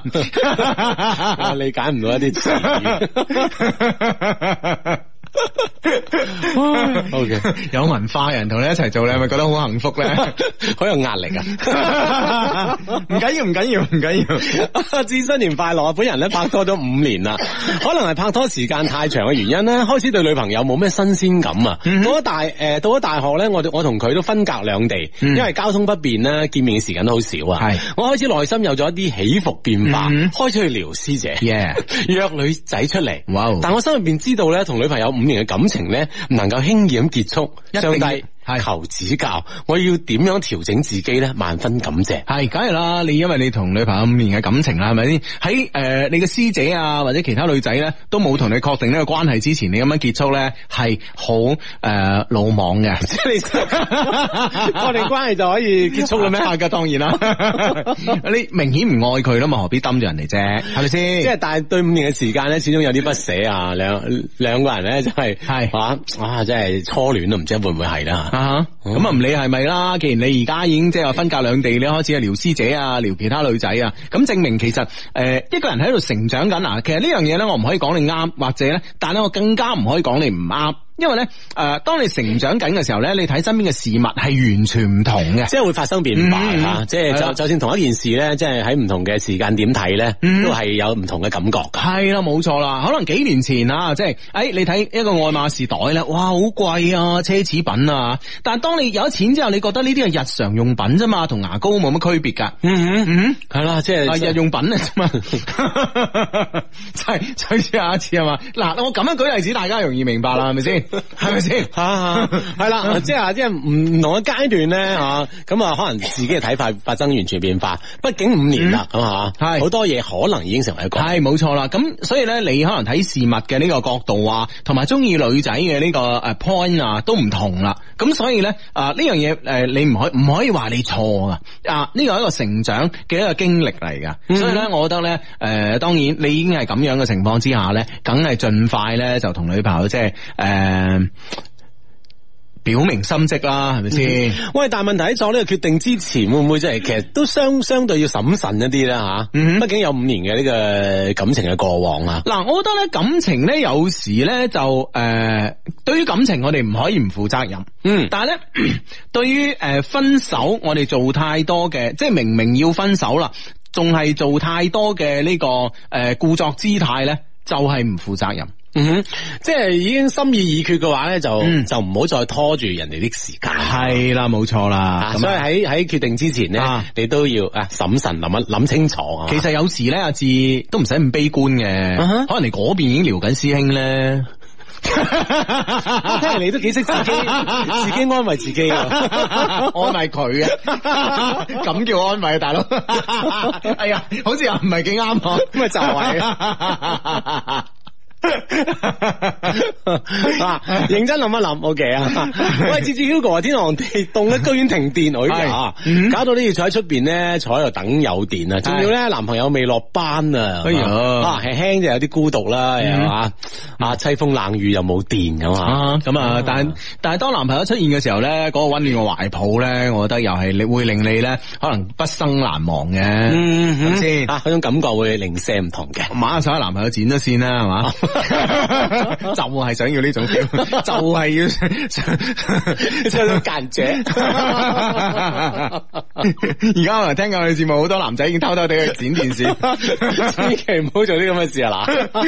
好危險啊嘅，好危險。嗯嗱， 相低求解，有個女仔咧約我下個星期去深圳睇演唱會，係而且而家咧就話怕我開車辛苦，係想喺深圳過嗯夜。耶咁，我係咪應該禮貌性行動下 咧？哇！我覺得禮貌性行 動，嗱，即係粵原話嗰啲字啊係咁打出嚟 㗎係必不可少嘅，絕對要啦。係啊係啊係啊即係對方咁體貼係咪先？嗯咁體貼入微係嘛？係啊，對你咁照顧有加係咪係先？哇，驚你開車辛苦。係一。睇完翻嚟好夜噶嘛，係咯漏夜揸高速啊，呢係個又牙煙啊，系啦，系啦，系啦。哇咁我覺得都應該嘅，住翻晚啦係，即係啊咁好嘅女女生吓，啊嗯冇錯啦，諗嘢咁周全，嗯嗯嗯，咁真你食真食係啦係啦，咁你梗係要順水推舟噶啦，係咪先？係 啊，好咁啊！呢個 friend 咧就呃話誒，麻煩 Hugo 用最温柔及最富有磁性嘅聲線讀出 Sharon。好慶幸可以喺二零一七年嘅最後一個星期認識你，能夠好開心咁同你度過二零一八嘅第一個夜晚，好感恩我哋喺第二次見面嘅時候咧，同對方分享咗各自嘅經歷。係亦好期待咧，Hugo 喺讀出呢條評論嘅同時咧，為你送出生日嘅祝福。You are my sunshine. 哇， You are my 哎 sunshine. 呀 Happy birthday 啊！係嗯咁啊，即係祝福兩位啦，咁啊喺即係呢個一八年嘅第一第一日咁啊吓，互相啊，我真係唔知互啊相第一點啦吓。係系啊，啊系啊，可能我諗佢好好多嘢都未講晒嘅吓，嗯欲言又止咁樣。啊！但係得噶啦，我哋知㗎明㗎啦啊係咁啊。其實咧喺啲好重要嘅時間節點上邊咧，嗯發生嘅事情咧都好令人難忘嘅，係咪先？吓，好有紀嗯念意義啊！系啦，手上揸住一封 email 咧，就係嚟自一個 friend 嘅啊。呢呢封 email 咧係有標題嘅诶，啊，嗯沒有诶、呃沒有送出的聖誕禮物，係嗯，哦，點解送唔出咧？係咯，點解啦？平咯，唔好意思啊， 係啊，唉，好聽下 ，Hugo，Hugo 哎阿志啊。其實咧認識你哋都好耐啦，我記得咧應該喺大二嘅暑誒、呃大二嘅暑假咧，我翻廣東嘅晚上咧聽電台咧係聽到咗你哋嘅節目嘅。我印象中最深刻嘅節目咧係你哋有一年嘅情人節咧做一個超長版，我咧一直咧聽到深夜啊！你哋咧嗰晚咧請咗唔同嘅女嘉賓上嚟啊，嗯。嗯，我诶、呃我前兩日咧，我做 gym，我係係見到阿趙榮，係。咁咧，喂大佬，趙榮人哋大明星嚟嘅喎，當然啦，哦係咪先係嚇嗯啦，係梗係啦，又美在花城冠軍，係咯係咯係咯咁啊，咁咧我咧就唔好意思去打招呼啊，因為我知道咧可能會有啲好似你啲咁嘅登徒浪子 咧，即係成日 成日啊咁樣去啲即係騷擾人哋啦吓，咁我我唔係咁噶，係啊，我唔係咁噶，係啊，係啊你你你唔係咁嘅，我唔係咁噶 OK，OK 我係啦係啦啊，咁我冇話你係啊，我話好似你啲咁嘅 啫吓，啊即係唔係特指你你啊 OK，OK，係類似你嘅，即係同我無關嘅，啊女係啦係啦，同我無關，係咁咧，我又唔好意思打攪佢啦，咁啊，咁然之後咧就即係大家各有各做啦吓，咁因為咧我做尖嘅地方你都知啦，係即係係好私人嘅，嗯其實係誒好誒唔係太大嘅地方，得我哋兩個人喺度做咁啊，咁咧就誒我又唔好打攪人哋 啦，咁啊，咁啊然之後咧就慢慢慢慢，對方係咪咁諗啊？ 啊係就好咯。佢話我我又唔係嗰啲登徒浪子， 我都唔會撩你嘅，我唔係登徒浪女，係啦，咁樣樣啊，大家都冇打攪啊，係大家都冇打攪吓，但係咧就即係诶連續咧幾次咧做尖都見到啦，咁終於有一次咧佢忍唔住啦吓，佢話咧 佢終於回翻回歸翻本色啊 有冇咁衰啊 你，OK OK，啊，咁啊佢忍唔住啦，咁啊佢佢咧就話呃诶、誒我應該係上過你節目㗎，嗯係啊我係啊係啊，就係咧二零一四年嘅二月十四四啊，二零零四年嘅二月十四號情人節晚啊。系啦系啦，系啊，佢話係啊係啊，佢話咧，因為咧我嗰輪咧係宣傳緊，佢話我都好少上電台嘅，係但係咧就係嗰輪咧我宣我出咗呢個誒唱片，嗯咁我宣傳唱片，咁啊上咗你哋節目啊咁哦樣，嗯。啊哈，咁啊，即係其實大大家都有記憶嘅，系啊系哦啊，即系我又驚咧，係咪先？喂，Hugo 你邊個啊？咁樣你即係啊好其實我我個人咧，即係诶、呃，虽然呢個一些事一些情呢個節目咧做咗咁多年，但係內心嚟講咧，我就係我就係一個比較謙遜嘅人啦。我估唔到你用呢個措辭嘅， 詞彙量少，唔好意思，識 嚟識去都係好嘢。 OK，啊，謙信啊，係啊，識嚟識去都褒義詞，冇計啊哈啊。啊哈嗯咁啊，所以咁咁樣先相形翻，係啊，咁咪啊，突然間呢封 email 又睇翻嗰晚吓，咁啊令我諗翻呢件事吓。咁咧我知道咧要你哋讀出郵件嘅話咧，例牌要先讚你哋啦，或者咧一啲比較另類嘅一啲嘅故事吓。但係咧我而家真係好需要你哋嘅幫忙啊！我覺得咧真誠咧係最能夠打動人嘅。北京時間二十二點三十分，系啦，歡迎翻返嚟我哋嘅節目《一些事一些情》啊，繼續呢封嘅 email 吓。故事嘅開頭啊，我先簡單介紹下自己啊。我叫阿斌，八二年出生，今年咧三十五歲啦，白羊座啊。畢業之後咧，一直喺政府部門翻工。喺我認識呢個女仔之前呢，我認為自己咧係比較诶。呃 我認為自己比較深刻嘅呢、個誒愛情呢，吓，係發生過兩段嘅。一次呢，就畢業之後啦，誒、呃自己嘅一名高中同學，但係呢，我哋從來呢都未曾開始過吓。不如無奈呢，佢就去咗澳洲留學，然之後呢定居啦。呢份感情呢，其實我一直呢都有收藏喺心底嘅，可能呢，連當事人佢啊自己都唔知道。我只係想呢，如果有機會嘅話呢，我會去一次澳洲，甚至乎呢，喺唔驚動佢嘅情況之下呢，遠遠咁樣望佢一眼。可能佢已經成為一個肥婆，你遠遠呢係認唔出佢。喂，即係你呢一份暗戀咧，喺喺個心底咧，即係留留低好多印記嘅喎嚇，嗯啊仲要話，誒可唔可以咧有機會咁樣偷偷地望對方一眼㗎？系啊咯系咯，喂，嗯我诶讲讲呢樣嘢咧，就係我上個禮拜咧就話，即係我借我借錢俾人咧，然之后好似暗戀人哋嘅人哋咁啊嘛，係咪啊啊先？又想同人講啊，表白又唔好意思出聲啊嘛，啊啊啊，跟住咧呢個禮拜咧，我 friend 咧就喺微博度同我诶喺喺微信同我講啊，嗯佢話喂 Hugo，原來我係同你同一樣嘅人啊，係嘛啊？ 佢話咧，佢話佢借錢俾個 friend 咧，即係我诶话咗咧就半年還嘅，跟住半年之後啊即呢係到期啦。系啦，半年之後咧就冇一件事喎，哦但係咧即係诶，呃大家咧仲會經常見面啊，出嚟食飯啊，咁樣飲嘢嘅啊話，哈，咁咧但又就唔知又想提，又唔好意思提。係啊又想提又冇意思提喎，咁咧就诶诶，佢話咧有一次咧實在即係忍唔住啦，咁咧同诶同佢講，即係同佢講話啊，诶呀最近有啲手緊啊，我佢話我都未講完啊，對方咧就嗯即刻講佢自己最近有幾慘有幾手緊，嗯，係啊。哦咁會唔會即係真係冇，即係冇乜機會攞得翻？跟住咧，跟住咧，佢就話诶唔好意思啦，咁啊已經吓，即係係佢佢自己同人講話，同個同個仔仔講唔好意思， 我唔應該提呢啲。啊，搞到你仲傷心啊！結果咧，佢佢從其他 friend 咧個口中得知咧，即係借個錢呢個 friend 咧，並唔係生活咁差喎。哦於是乎咧，佢係有一日朝頭早咧，一早起身咧，因為佢知個 friend 住邊嘅，嗰個 friend 咧同佢講話自己環境好差，連車都買咗噶啦吓，嗯哼啊咁樣，咁咧然之後咧，佢咧就呃第二日咧實在忍唔住啦，咁一聽其他 friend，喂佢而家好掂啊吓，富貴啊咁啊，嗯啊點會冇錢啊？你有冇搞錯啊？吓你咪聽收錯風啊咁啊，跟住咧佢第日朝頭早咧就起身咧，專登起早啲，然之後咧去嗰個 friend 屋企個小區門口，係遠遠咁樣見到佢 揸部，見到佢揸部車出嚟。咁我難低嘅， 冇啊！佢好遠咁樣望咗一眼，我突然間諗啊，呢個又係咁，哪怕遠遠咁望佢一眼，即係有個好明顯嘅暗戀感覺啊！ 大家如如果大家唔知道咩係暗戀嘅感覺咧，可以借錢俾人噶，其實啊，唔 係即係當然仲有前提就係對方係未 冇打算還嗰陣啊， 一借都有得還咧，你又揾唔到呢種感覺。係 啊係啊，一定要揾個真呃係誒唔肯還嘅一個一個一個信用記錄唔好嘅人。 我突然間讀到呢度，我諗 起個 friend 發個微信俾我，遠遠咁望望咗一眼，見到 佢揸住部車出嚟。都唔知點做好啊！唉，咁啊。嗯，系啦，咁啊，即系呢种暗恋啦，啊啊，当然唔知系咪初恋啦，咁啊，嗯，第二份诶、呃第二段嘅感情咧，系工作之後啦，同自己相識多年嘅朋友，可能咧係日久生情啩。嗯然之后咧，我哋咧就最後步入咗呢個婚姻嘅殿堂啊。但係咧呢份感情可能從一開始咧就係錯嘅吓。無奈之後咧，我哋咧就決定分開啦。分開嘅日子裏边咧，我想咗好多嘢，但自從咧認識咗佢啊，新識咗呢個女仔，我覺得咧我嘅人生咧好似咧又要重新開始啦。嗯，新嘅感覺出現咗啊，二零一六年嘅六月八號，我好記得呢一日噶。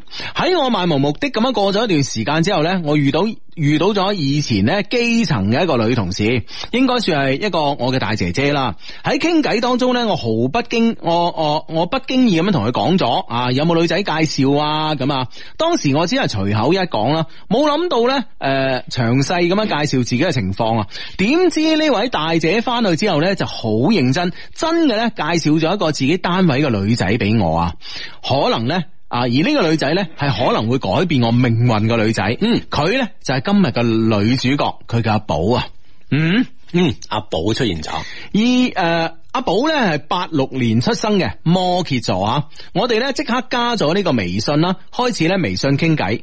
我我好清楚咁記得時間係二零一六年嘅啊呢、個誒。呃誒呃二零二零一六年啊，某一個下午嘅誒七點三十七分，我加咗佢微信之後呢，我發咗個微笑嘅俾表情俾佢啊。十二分鐘之後，佢回咗一個呢唔想上班嘅表情啊啊咁啊，並開始呢，誒、並回答呢自己啱啱食飽飯。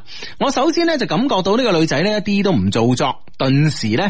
對佢對佢產生咗興趣啊！之後咧，我哋一直有保持傾偈啦，主要係誒工作啦、生活方面嘅瑣事，大家都好熱情。五日之後咧，我哋咧就約咗出嚟食壽司見面。我到佢單位樓下接佢，第一次見面咧，我係從倒後鏡見到佢㗎。嗯之後咧，我打開車窗向佢打招呼，佢呃入車之後咧，一直咧吓上車之後咧，一直咧係直爽嘅笑容啦。哇！我簡直唔知道點樣形容佢啲笑容啊！哇嗯。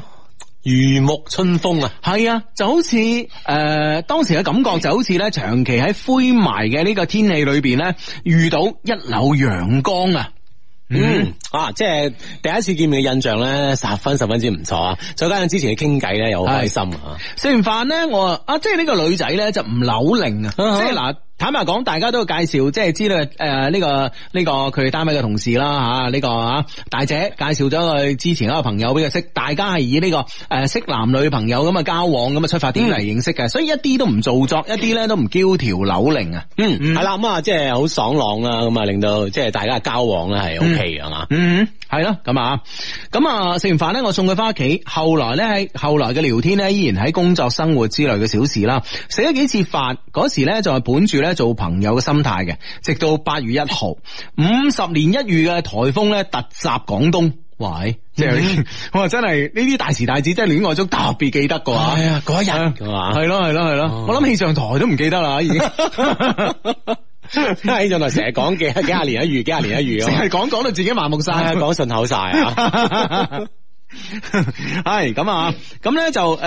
呃我要喺單位咧，我要喺單位咧值夜班，無聊之餘咧，依然同佢傾下微信。後來咧，佢話叫美團外賣俾我，當送到出邊嘅時候咧，我睇到誒台、面嘅嘢啊，頓時咧啊，當外賣送到嘅時候啊，嗯我睇睇住台面上嘅呢呢台面上嘅呢堆嘢，頓時咧一股暖流咧從心裏邊湧出，我諗我開始要認真啦。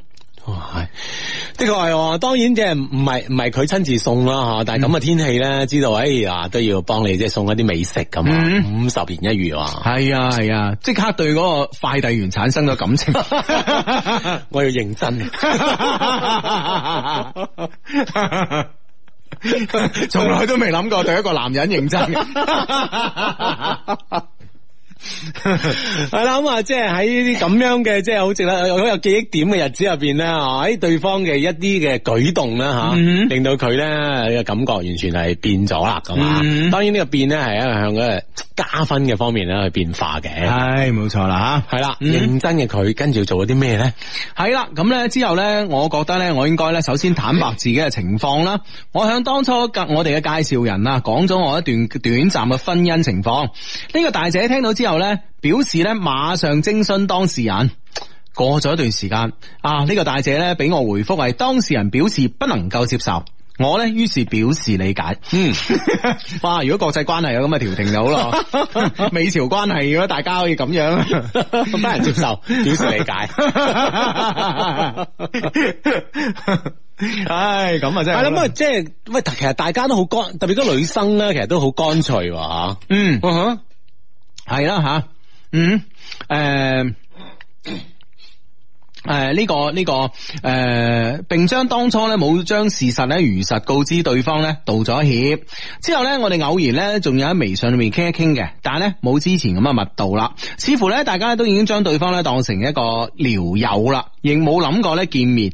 似乎呢段感情咧就應該咁樣結束啦。嗯，誒，唔通仲有一個即係峰回路轉嘅地方？事情咧轉折點咧嚟到二零一二零一七年嘅一月十一號，我哋好似以往咁樣聊咗一下佢吓，因為咧我冇咩壓力啊，所以比較放得開。晚黑咧我打球嘅時候咧間隙嘅期間咧，诶、講咧，如果诶、呃出嚟行下得唔得咁啊？我諗佢咧應該係拒絕嘅，啊冇諗到佢應承喎吓，嗯並提出咧要到河南，河南咧係咩咧？係江門嘅河南邊咁啊，行一行。我即刻咧就飛起我球友啊，到咗我屋企樓下接佢。嗰晚啊，我同佢從九點半九點鐘散步到十一點，佢同我傾咗好多嘅事情，特別係感情方面嘅事情啊。我嗰時先至知啊，原來咧佢今日咧好唔開心。之前咧教佢游水嗰個男噶欺騙咗佢啊，原唔教你游啦咁啊。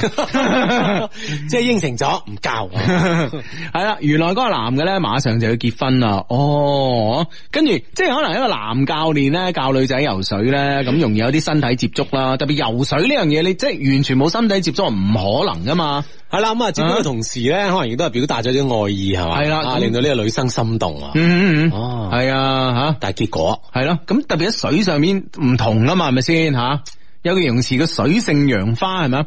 即係呢個我我啊感覺係水乳交融啊。 你已經諗到，我咧，我都褒義詞嚟 嘅，你嘅你嘅啲，哎啊你已經諗到 魚啦係嘛？OK OK，真係啊！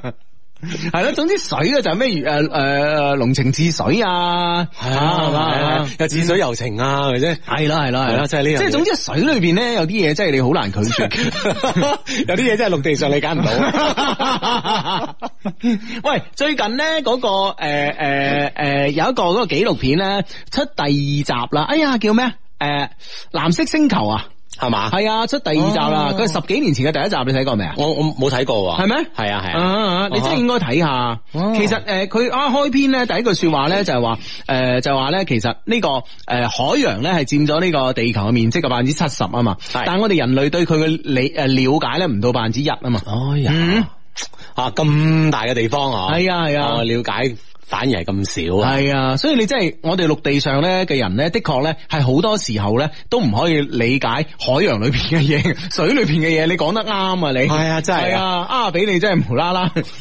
無啦啦啫，好有道理啊嘛系啊講啲系嘢啊，真系我哋陸地， 我哋人類對呢個水入邊嘅了解真係少噶。係嗯，嗯哼，系啦，咁啊，即系诶，俾呢个即系游水教练啦吓，係佢覺得係呃咗佢，係你喂大佬，你都結婚啦，係咪先？你個水咩啊魚膠咩用仲咧？搞搞震啊，係啦係啦係啦嗯吓，係咁啊！佢本來咧就諗住咧借游水教游水呢個機會咧觀察下嗰個男嘅，結果咧感覺好似被騙一樣啊！嗯嗰晚咧我更多嘅係咧作為一名嘅聽眾啊，我諗佢可以揾我傾呢啲嘢咧，最起碼佢係信任我嘅。係之後咧依然傾偈啦，有時候咧約一約佢，佢誒誒佢有時間咧都會出嚟。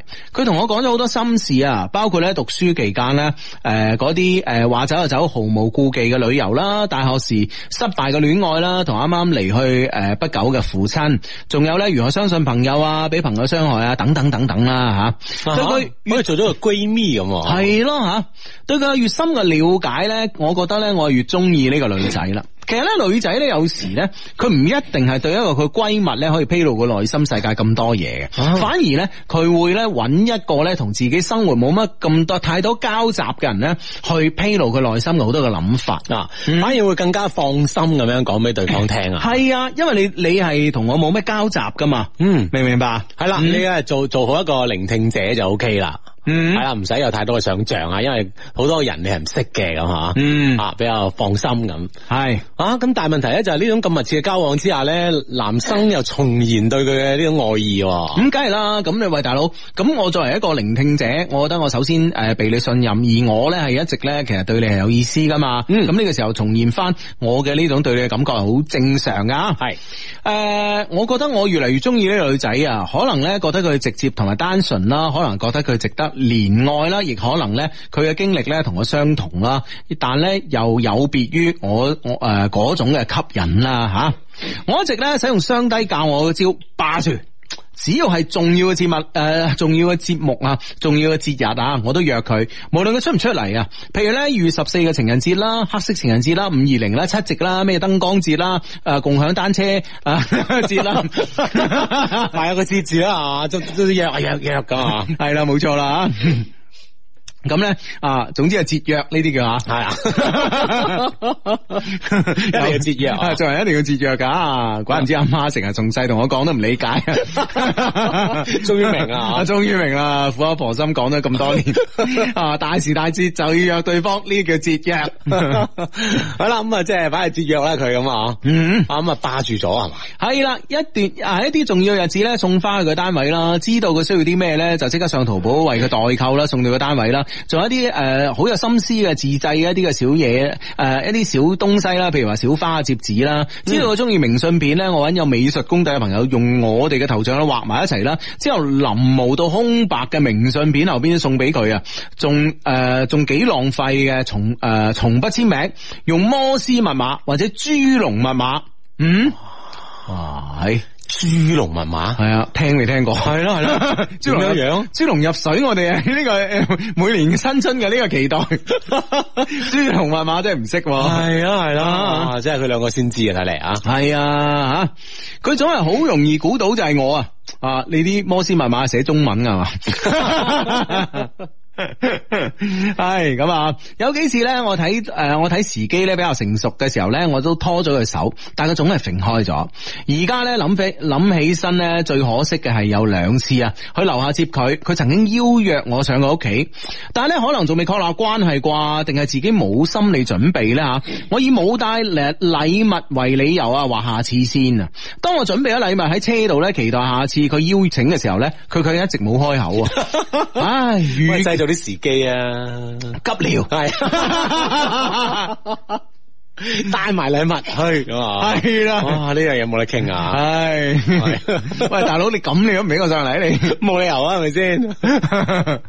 奶啦奶啦奶啦就係奶啦， 作肚痛。係啊，一定要揾廁所啊嘛！係咁啊！喂，搵廁所咧，如果開大有有有啲人屋企真係介意嘅話，嗯啊嗱，前面二百五十米轉右，再行三百七十米有間 公司，咁但係問題即係，畢竟好好熟噶啦，畢竟啊，係係嗯咁即係情急之下你要幫手噶嘛。係真係有時你真係呢啲咩，即係呢啲呢啲嘅屎橋啦啊，，人有三急啊，系啊都要用下噶嘛，大佬邊有你咁老實㗎？真係吓。啊，等佢等，始終有機會啊。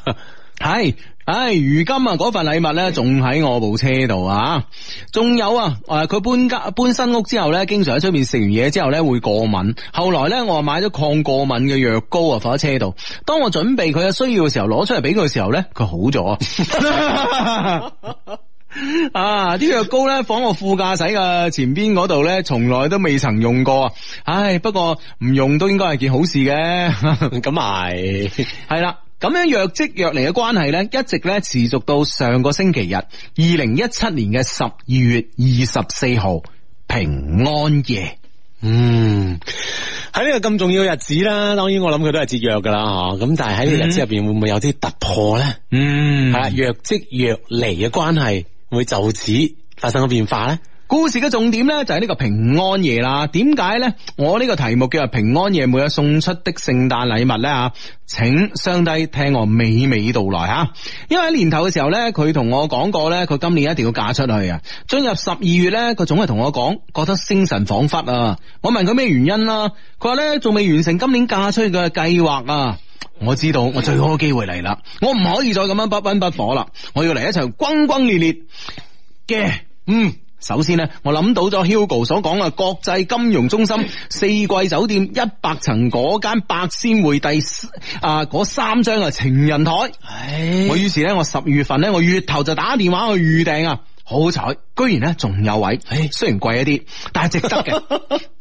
即係呢鋪唔節約哦 啦，呢個為為咗自虐唔自虐係嘛？係啊系啊，咁啊，咁啊，啊，为咗咧呢個诶、為咗呢、個个诶。啊！但係咧值得啊，為咗熟悉環境啊，驚到時咧自己咧急下诶、急忙之中揾唔到啊，我仲提前去探咗下路。正如 Hugo 所講啊，浪漫之極啊，嗯，整個廣州咧都彷彿在我腳下。仲我於是咧仲提前暗示過佢有咁樣嘅地方。夜晚嘅節目搞掂咗啦，因為平安夜咧係周日啊，所以咧必須從早上咧安排到啊，從早上咧開始安排。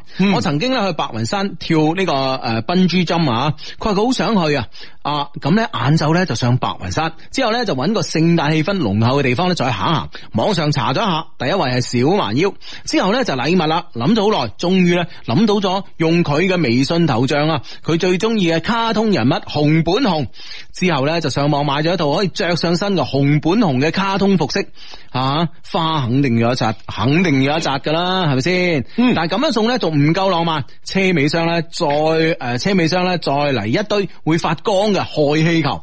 完整計劃係先去白雲山啊，跳呢、個跳呢個賓珠針，晚黑咧白先會食晚飯，然後咧小蠻腰倒數，然之後咧送佢翻江門，去到呃西江邊借故行開，換上卡通服，打開車尾箱，發光氣球升起，送花，哇諗下都完美啊！喂，的確又係喎，即係如此安排啦，如此豐富啦，豐富得嚟又浪漫啦，係唉咪？浪漫得嚟咧，即係啊，又好有心機啦，係咪先？第日領證都得啦，唉啊，即係冇咩理由拒絕過呢一瞬間 嗬。嗯，咁如此安排之下，係啊一，七年嘅十二月二十四號係，嗯，非常完美。係萬事俱備，只欠東風啦。平安夜咧，前幾日我開始約佢啦，最後咧佢應承咗，但係咧佢個嘴啊嗰輪咧就唔知點解咧起咗個泡，係啦，咁啊啊生飛枝定係點啦？係啦，只能夠咧食啲流質同埋清淡嘅嘢啊。首先白先會流產，哎呀大佬，你去到嗰度食唔食另計啦，首先要去個環境啊嘛，貪貪嗰類嘢好食咩？係咪先？係啦，係啦，係啦，即係呢個咁啊咁重要一個環節，咁即係俾你取消咗嗬。嗯，嗰度都有流質嘅嘢食噶嘛，一定有㗎啦例如香檳。 唉，有好多呢啲嘢飲噶嘛。唉，冇錯啦，係咪先吓？哎呀真啊係係咁啊，冇诶冇事吓、可以一齊食飯得啦。我仲為佢咧準備咗口罩，然之后白雲山啊，但系咧佢提出咗去正佳廣場啊，咁啊正佳廣場啦，即係換個地方啫。但你白雲山你都去跳賓珠針喎，正佳你喺上邊就叫做跳樓噶咯 喎。唉，哎你想點先？正街有得行街啫吓。系咯，咁啊，換個地方啫吓，计劃冇變，小蠻腰。我哋喺正佳食完嘢之後咧，我哋咧前往咗小蠻腰。當我哋坐喺小蠻腰小息嘅時候咧，話題唔知點解咧轉向咗個大學嗰時嘅男朋友喎。原來咧個大學嗰時嘅男朋友咧就住喺呢個地方附近啊。我於是咧就附和咗一下，話哇喺喺呢邊可以買到樓嘅人咧，诶、買到樓嘅人咧都係有錢人吓，係嘛、心裏邊咧講呢句说話嘅時候咧，不知是何滋味啊！後來仲得知啊，有一年咧，一個男嘅诶益佢咧，都係帶佢嚟小蠻腰嘅。唉，於是咧又覺得心底裏邊嘅嗰嗰把火咧又淡咗啲咯啊！啊哈，即係好多計劃都被改變咗啊！關鍵系啊，點樣形容咧？啊，就係呢，咧，诶，当你自己以為你係第一個咁樣做嘅诶、呃人嘅時候咧，到後來先知道咧，人哋呢招已經用到爛晒啦吓。不過唔緊要，我係打不死的小強啊！我問佢有冇登過頂啊？佢話冇，以前咧只喺下邊 望一望。哦，我諗呢個咧，第一次咧，我唔可能放過。嗰段帶嘅登頂。嗯，平安夜登頂人咧比較多，但係咧我哋仲係順利上咗去，就並且玩咗衝上雲霄。啊，嗯，摩天輪咧有冇玩咧？我唔知啊。啊嗯啊，玩衝上雲霄係嘛？上面個風咧好大，但係咧我好開心，我同佢咧合影咗好多好多。後來啊，我我我睇翻之前嘅相片，原來咧我哋認識咗一年半啦，呢一晚咧先至第一次同框。嗯，嗯，好多嘅計劃都發生咗變化，但係咧，就喺呢一刻咧，嗬，係其實大家係相當開心啊噶。嗯，從塔頂落嚟啊，翻回正佳廣場攞車嘅時候咧，已經夜晚十一點半啦。佢話膝頭哥痛啦，同埋腰啊都好痛啊。上車之後咧，我我咧叫佢瞓一陣。咁啊，嗯到咗我就叫佢，但係咧佢堅持咧同我講嘢咧，啊同我講嘢啊，講到翻屋企，哎呀，咁我點樣換呢個裝束咧？啊，佢咪要停喺嗰個咩咩江邊咁啊？西江邊啊嘛，係啊係啦，然後嗯再去換啊嘛。翻到屋企，我諗咗好多好多。啊，翻屋企嘅路上，我諗咗好多好多。突然之間，我有啲猶豫啦。點解咧？係因為佢喺塔底誒講嘅嗰啲嘅說話咧，係我認為我自己安排得唔好咧，定我我定係我害怕被拒絕咧？具體嘅原因咧，其實我自己都搞唔清楚。嗯哼，翻到佢屋企樓下，佢攞車講再見，我亦講一聲再見。當佢走到五米嘅時候咧，我突然之間好似意識到乜嘢，我即刻搖低玻璃叫住咗佢。有幾個字咧，正要從口裏邊講出嚟嘅時候咧，突然又唔知點解咧，又吞翻落去，最後只係講出咗嗰四個字：聖誕快樂。哎呀，好多欲言又止嘅嘢嗬，我諗咧，即係佢諗係即係好多嘅準備前提之下咧，係你一瞬間係需要表白嘅時候嘅，嗯或者將佢浪浪漫咧，將佢推至高潮嘅時候咧，突然間係咪一下子嗯即係大腦一片空白咧？係係啦係啦，嗯有咗一絲嘅猶豫。係咯。啊，功虧一簣喎。系啦吓。唉，咁啊，為咗緩和氣氛啊，我仲诶同佢講笑，有冇帶鎖匙啊？佢喺袋裏邊咧，確定揾到鎖匙之後咧，我目送佢翻咗屋企。就咁，我嗰日整日嘅計劃咧，都就咁失敗咗啦。呢、個咧就係我冇送出嘅聖誕禮物。我而家寫 email 俾你哋嘅時候咧，係二十八號嘅深夜，嗰、個紅本紅嘅卡通服飾咧，仲係仲喺度，哦，仲係靜靜咁樣瞓喺我車後座，用件衫冚住。嗰首個發光氣球咧已經唔發光啦，而且再都升唔起身啦。嗰束個玫瑰已經凋零得差唔多啦，但係咧，我諗我就應該開心嘅，起碼我同佢一齊咧登咗廣州塔，仲合咗好多影，唔係咩？以上咧就係我同佢嘅故事，請相低幫我分析下呢個女仔同我下一步應該點做咧？係應該放棄咧，還是要繼續咧？下邊係重中之重。點解要寫呢封信呢？點解咁逼切要寫呢封信呢？因為佢即刻要生日啦，十二月三十一號係佢生日，sorry，我哋遲收到。嗯啊我咧真心希望咧呢封信可以喺十二月月诶十二月嘅三十號嗰日讀出。哦，呢封 email 咧嗰日我係打咗出嚟噶，但係中間咧實在太多空白啦，哦而且咧太多劇情。我作為一個诶、呃作為一個即係全世界讀 email 最多人咧，我係都冇辦法編到 出嚟。喂，大佬係咪先？呢啲咪劇情我點編啊？係咪先？係咯係啊咯所以咧我就係講，其實嗰晚，哎呀，真係有時有時緣分啲嘢就係咁樣啊！唔單止你同佢緣分之間咧，可能都出咗少少偏差，而我哋之間緣分咧都有出到偏差嘅。而嗰日咧，我係影到呢封 email 上嚟㗎，係真係、嗯真係睇唔到中間。嗯。哎呀，好可惜啊！好可惜啊，好可惜啊！唔緊要啊，唔緊要啊！誒、我真心希望呢封 email 咧，十二月三十號嗰日讀出啦，跪求相低，因為咧我同佢都係你哋嘅忠實粉絲。二十八號咧，佢同一個女性朋友咧去咗大連玩，三十一號先至翻嚟。我希望咧可以將呢個作為佢生日禮物喺度，我同誒呢個女生講聲 sorry，sorry，千錯萬錯都係我錯，係我唔係咯啱係咯嚇。嗯嗯哼嚇。啊補咗一聲生日快樂，生日快樂，生日快樂！喺呢度咧，想借 Hugo 咧，全世界最有磁性嘅聲音，幫我同佢講，梁寶媛，斌，祝你生日快樂！你曾經講過，你一直好想去西藏，因為有一次你同你爸爸又睇緊電視，正好播緊旅遊節目係西藏。你爸爸話最遺憾係一世都冇去過西藏。我願意同你完成呢個心願。嗯。好啦，咁啊，希望咧，诶、你有朝一日可以同佢完成呢個心願啦。同埋咧，我覺得咧，既然誒啲嘢咧 plan 得咁好，我唔我唔理啊阿寶煥咧就係、有冇聽到呢份嘅呢封嘅 email 啦、嗯啊，我唔知道你呢個三十一號係同你點過噶啦，但係無論如何，我覺得咧誒、你對佢嘅呢份嘅心思，我覺得係足夠嘅。足夠感動我哋啊！系，诶、嗯非常之有誠意啊啦吓，而且對即係好好真心咁樣去為呢個女生啦吓，嗯去付出好多嘢咁吓。咁啊、嗯當然啦，唔知诶阿寶媛係點樣諗噶啦吓，會唔會係即係有有啲一啲原則上嘅嘢咧，佢仲未諗通咁啊、嗯希望呢件事啊可以成就你哋啊。係希望好似啱啱嗰位好憎老公打打麻雀嘅太太一樣，俾個面我。